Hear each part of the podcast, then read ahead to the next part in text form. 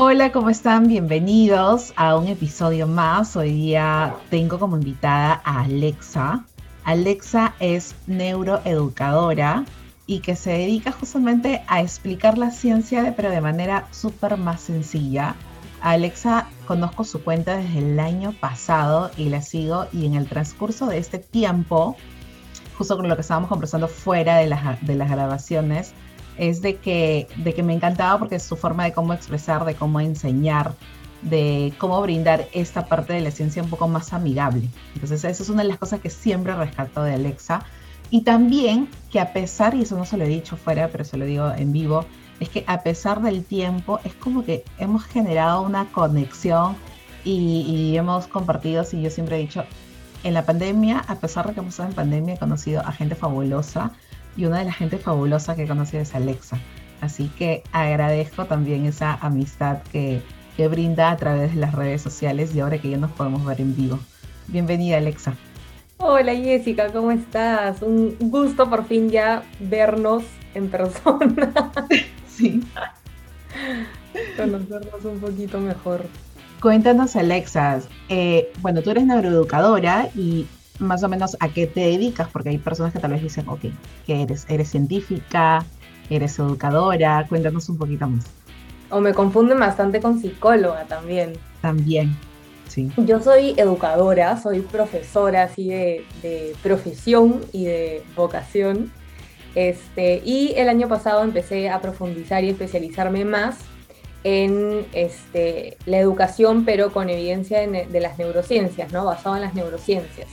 Entonces esto en verdad me hizo darme cuenta cuánto necesitan los este, y las maestras conocer acerca del cerebro, que finalmente si queremos que un alumno aprenda, ¿no? Tenemos que entender cómo aprende el cerebro, porque no va a pasar uno sin saber sobre el otro, ¿no?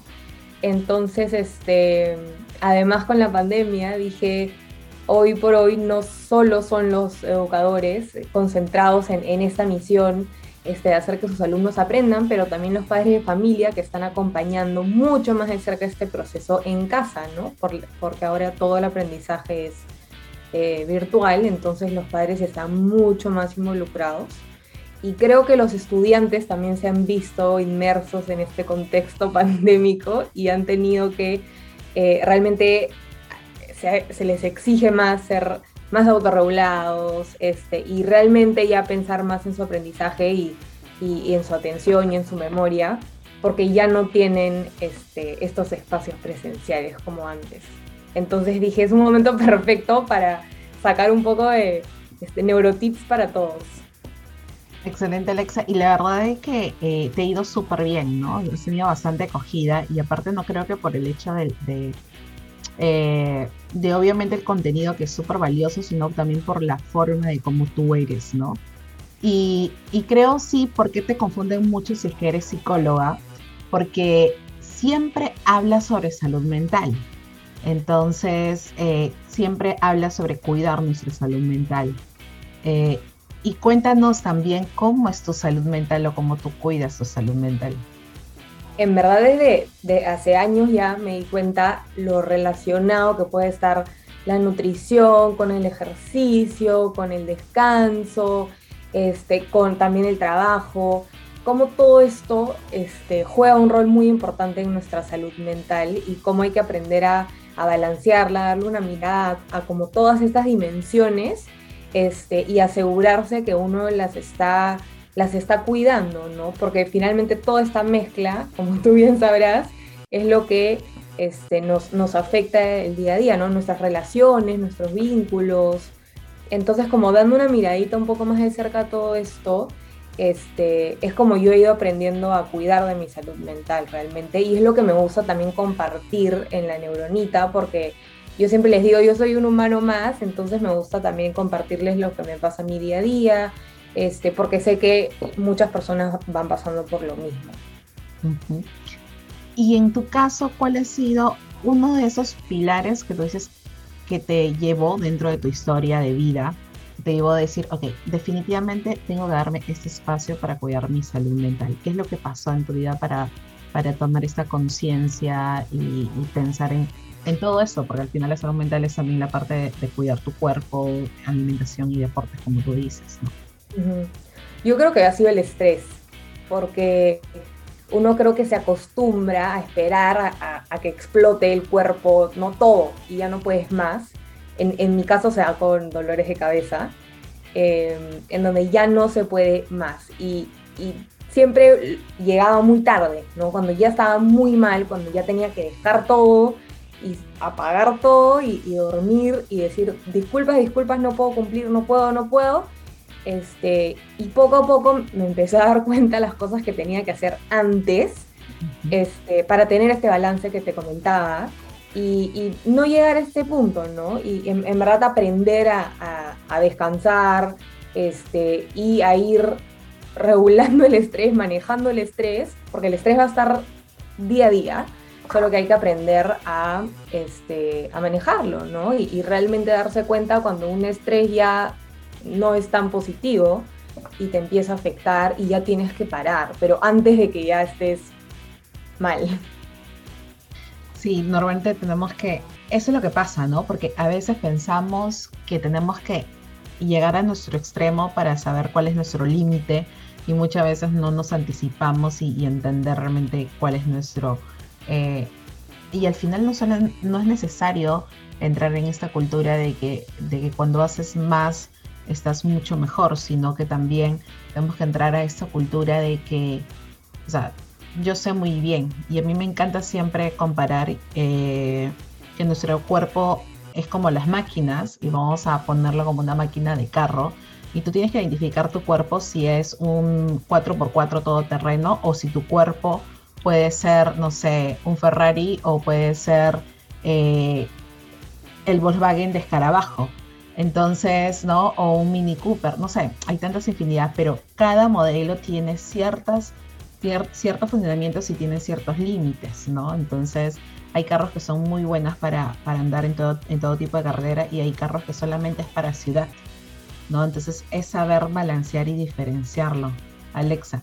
Y en tu caso, Alexa, ¿cómo consideras que es tu, tu salud mental, eh, esas reacciones, tu cuerpo ante, ante momentos de estrés? Lo que tú dices, ¿no? Que aprender a leer las señales del cuerpo cuando ya está un poco cansado, saturado, muy estresado.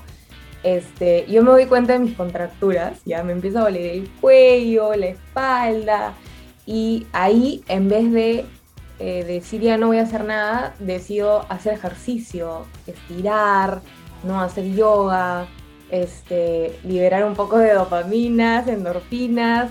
En, en verdad para, a mí me hace un cambio enorme. Este, por eso siempre intento hacerlo de manera, o sea, por lo menos interdiario, cuatro o cinco veces a la semana. Este, también me he dado cuenta que me pueden ir como llamando para hacerme masajes, este, porque también es como un cuidado, un, momento de, de, desconexión y es bien interesante porque, por ejemplo, no sé si a ti te pasa, pero cuando antes estaba en los masajes, era como, apenas me echaba, decía, ya, pero ¿cuándo termina? Pero ya faltará poco, pero ya está, pero todo el rato así, como, pero ahorita termina.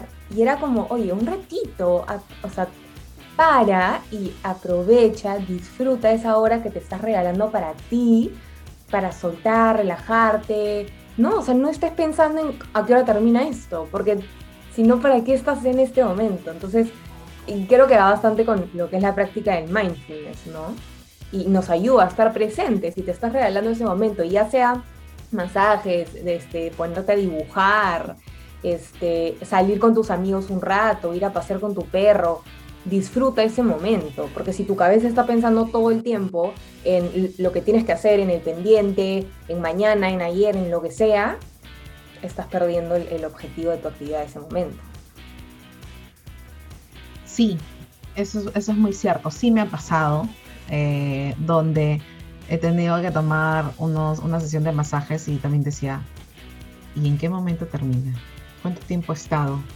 Y, y, lo peor de que hacía de que mi cabeza vaya volando a las actividades que tenía que hacer después, o sea, ni siquiera podía, podía relajarme, ¿no? Y es algo que estamos hablando fuera del, del en vivo, es que nos ambas nos cuesta estar en ese momento de relax y sentirnos no culpables, sin culpas, para eh, disfrutar un poco más del momento, ¿no? Porque estamos tan, tan concentradas en el hacer.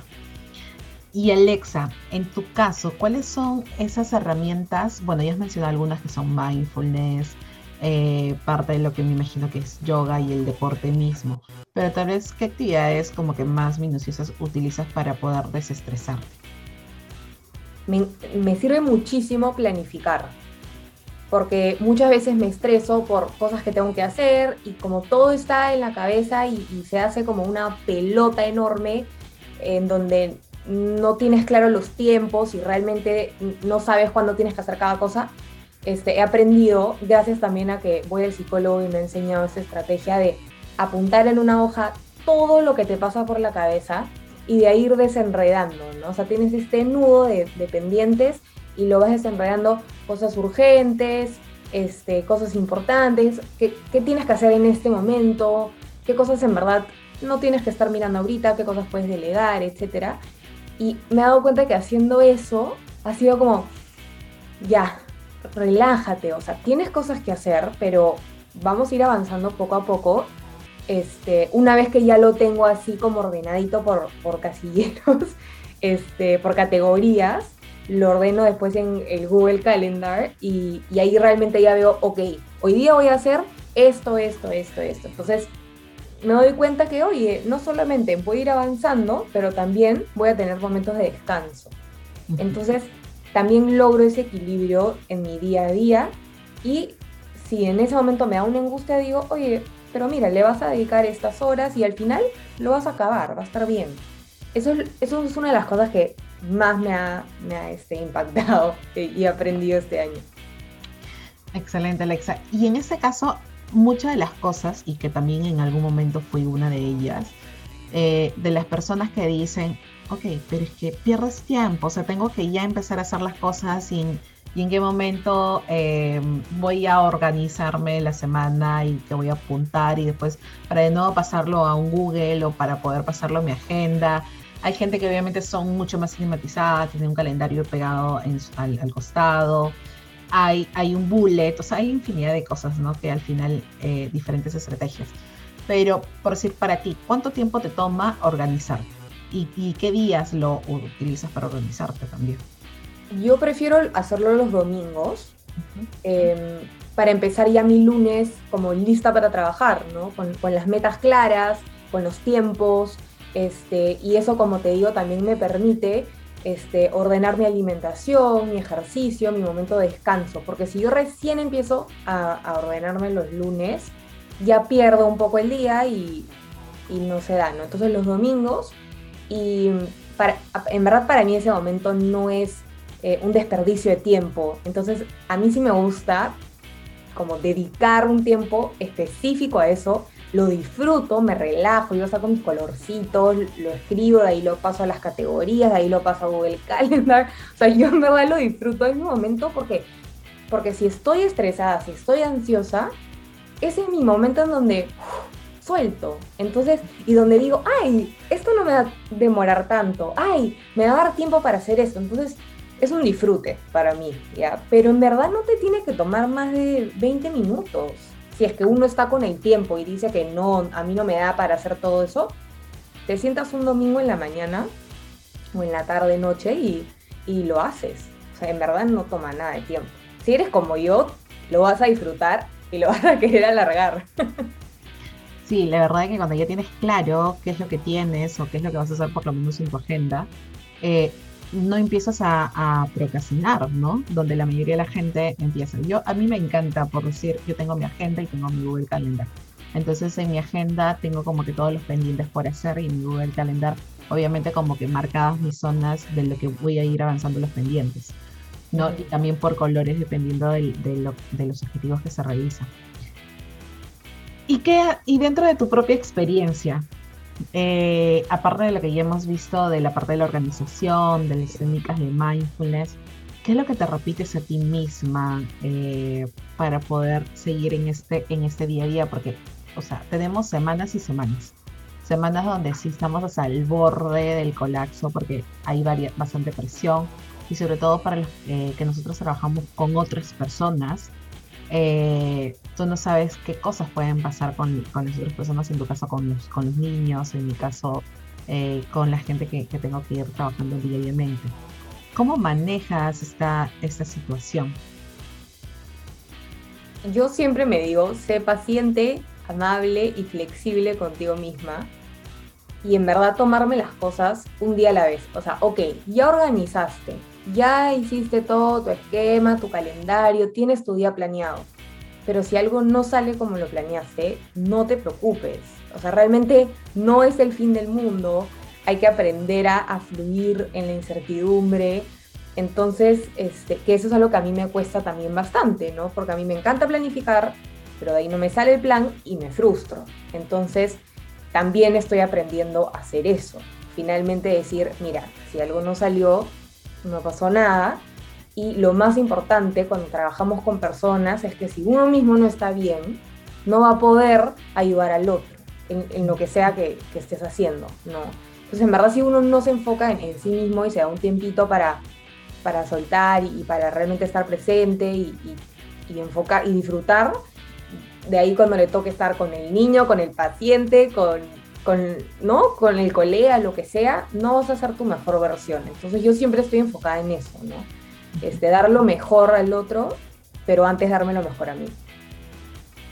Qué valioso de verdad pensar en eso, ¿no? Porque es, es una regla que siempre digo, si tú no estás bien, entonces no vas a poder estar bien con nadie. Y si estás a tu 50%, entonces, ¿qué le das a las otras personas? Tu, de tu 50, el 20%, ¿no? Entonces, eh, ¿qué es lo que está sucediendo? Eh, ahí porque al final te vas a seguir consumiendo, te vas a seguir desgastando eh, y no vas a poder estar alineado a tu objetivo. Alexa, cuéntanos cuáles son tus mejores secretos para poder mantener una un buen estado de salud A ver, como ya les comenté, el ejercicio, yo nunca había hecho ejercicio como de manera habitual, o sea, hacía y luego lo dejaba por un tiempazo.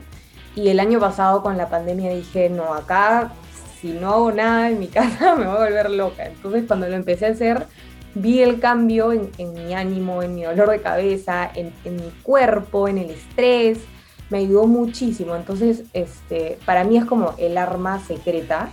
Este, y lo que también me ayuda un montón es mi familia, el, el vínculo, las relaciones. Sabemos que estamos hechos para siempre estar relacionándonos con el otro, no nos podemos aislar. Eso es una de las cosas que, más me llena, en verdad. Aprecio poder bajar a almorzar y estar con mi abuela y reírnos. Eso en verdad sé que me hace muy bien y son como las cosas más elementales, es tan simple, ¿no? Uno piensa, oye, te tienes que ir a hacer esta terapia, la más cara, es como, puedes empezar por cosas que tienes a tu alcance todos los días, ¿no? Y si de repente no lo tienes todavía, es momento que lo, empieces a hacer, ¿no? Empieza a cultivar este, relaciones este, buenas, positivas, que te hagan reír, que te hagan feliz, este, ejercítate y no tienes que someterte a una a un ejercicio difícil, duro, que te haga sufrir. La idea es que te rías, que, te diviertas y que te muevas, ¿no? Y bueno, para mí planificar en verdad es mi, salvavidas. Claro, como tu zona segura que tienes en, de poder hacer las cosas, ¿no? Y cuéntanos su experiencia en ir al psicólogo, cómo, o al psicóloga, no, sé qué, si psicólogo o psicóloga, pero cuéntanos esa experiencia, cuál fue tu, tu impulso para poder empezar a, llevar terapia. Fue bien curioso porque de hecho muchas personas piensan que tienes que ir a terapia cuando estás mal, ¿no? Y mm, yo al comienzo del año, bueno, el año pasado fue un año muy duro para todos con la pandemia, todos los cambios. Em, y, este año dije, quiero ir a terapia porque quiero seguir bien. O sea, yo me había mantenido este, activa, ¿no? Este, empezado nuevos proyectos con la neuronita, estaba muy contenta, pero dije, quiero seguir así y, quiero que alguien me ayude a, conocerlo mejor. Y igual siempre he tenido, como, como todas las personas que no siempre tienen días buenos, este, y quiero aprender a eh, no sé, tener mejores herramientas en estos días no tan buenos. Y, mm, y de hecho al comienzo todos me decían como, ¿tú? ¿Para, para qué edad tú necesitas, no? Y, y, esa es la idea, o sea, para mantenerse bien, para cuidarse, para, para conocerse mejor y, tener todas estas herramientas, o sea, todo lo de, eh, me, me, ayudado a conocer más herramientas de mindfulness, este, para, no de planificación, también aprender a descansar y es como este diario al que le puedes botar todos estos pensamientos que tienes, a veces yo como siempre estoy pensando y pensando y, me cuesta descansar y darme esa pausa y, tener a, una persona, a un profesional, que eso es muy importante, a un profesional al que le puedas consultar todas estas cosas y que te pueda ir guiando y aconsejando, bueno, no aconsejando, pero este, ¿no? Como ofreciéndote diferentes cosas que puedes ir probando. Me, ha parecido increíble, es mi alivio, en verdad, tener ese, ese espacio en la semana. Es, es otra cosa que también me ayuda a estar equilibrada. Me encanta lo que dices de que al final es para seguir estando bien. ¿No? Porque eso es algo muy cierto. O sea, han puesto tantos, tantos eh, cosas que dicen, no, no puedo ir al psicólogo porque realmente no estoy loca. Entonces, eh, no, o sea, error. Más bien cuando estamos mejores, donde aprovechamos mucho más la terapia y podemos mantener, y porque al final seguimos siendo seres humanos y va a haber días donde eh, la, energía o la carga laboral que tenemos demasiada recargada nos va a nublar un poco el juicio y el de estar con, con estos especialistas nos ayuda mucho más a tener esta claridad, ¿no? claro, yo creo que te hace más fuerte, ¿no?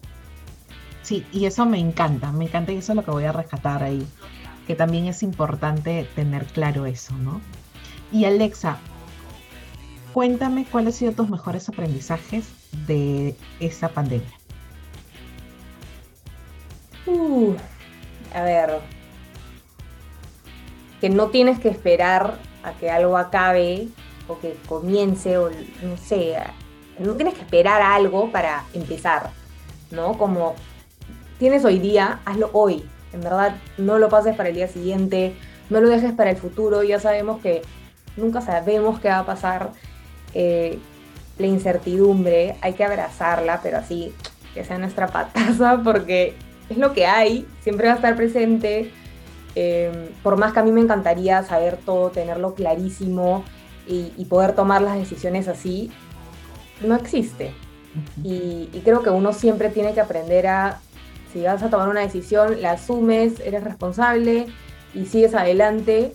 Este, creo que esta pandemia al comienzo decíamos ya va a pasar, ¿no? Como que estoy encerrado en mi casa, ya va a pasar, ya va a pasar, y al final seguimos encerrados de alguna manera este, y no hay que dejar de vivir, no hay que dejar de, no hay que dejar nuestros sueños, ¿no? Hay que seguir soñando y, y abrazando la incertidumbre. Con mucho miedo igual, pero se puede avanzar. Sí, así es, es una incertidumbre bastante. ¿Y qué es lo que te costó aprender en esta pandemia? Creo que eso, como avanzar con miedo, ¿no? O sea, realmente uno sabe que no sabía nada y, y hay que seguir. yo creo que en estos, en estos tiempos es donde más he avanzado, podría decir, de toda mi vida. Yo he visto un cambio muy grande en mí y entonces creo que ha sido junto con esto, ¿no? Aprender que, oye, nunca vamos a saber qué va a pasar y tú sigue nomás.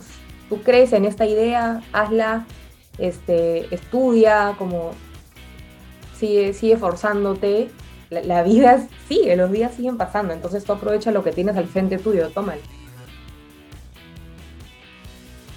Qué bonito. Y mi última pregunta, si no hubieras sido neuroeducadora, ¿a qué te hubieras dedicado? Mm. Ay, no sé. Lo que pasa es que tengo algunos en la mente, pero un sueño así que siempre he tenido de chiquita, pero como no es que no lo, he, no lo he cumplido porque no podía, pero no sentía que era para mí en esta vida, por lo menos, es este, ser bióloga marina. Me encantan los animales, el mar y, y eh, no sé, e, era como una fantasía que tenía. Podría decir psicóloga, pero es muy parecido, entonces por eso me voy a otro sueño. Qué excelente, ¿no? Porque al final eh, siempre me encanta hacer esta pregunta, porque realmente nosotros podemos hacer lo que, lo que queramos. Simplemente eh, que es mirarlo desde otra perspectiva y desde otro lado. Entonces eso es lo, más rico. De verdad, Alexa, agradezco tu tiempo el día de hoy. Eh, espero que todos estos tips les ayudará a un montón de personas a tener una guía, a poder tener una referencia, a poder levantar la mano cuando lo necesite y sobre todo generar esta comunidad a través de The Mind Community, que es eh, este podcast que sale que se llama Todo nos pasa, eh, que es de esta comunidad, nos va a ayudar también eso. Y Alexa, no sé si quieres cerrar y decir algunas palabras finales.